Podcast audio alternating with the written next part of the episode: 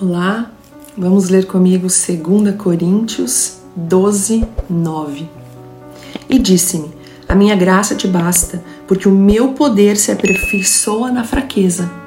De boa vontade, pois, me gloriarei nas minhas fraquezas, para que em mim habite o poder de Cristo. O apóstolo Paulo enfrentou resumidamente quatro circunstâncias na sua vida por amor a Cristo: calúnias, necessidades, perseguições e angústias. E quem já não passou por isso, ou possa estar passando agora?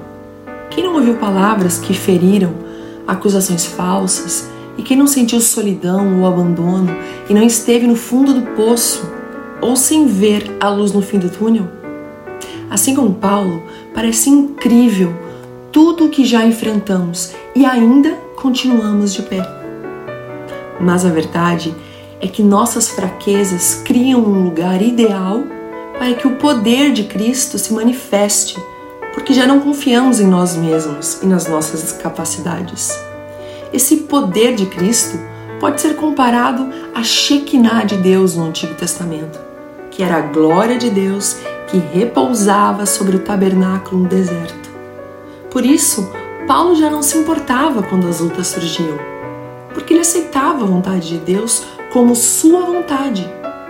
Então, quando as lutas surgirem e até te surpreenderem, aprenda também a descansar no Senhor e no seu poder, porque maior é aquele que está com você.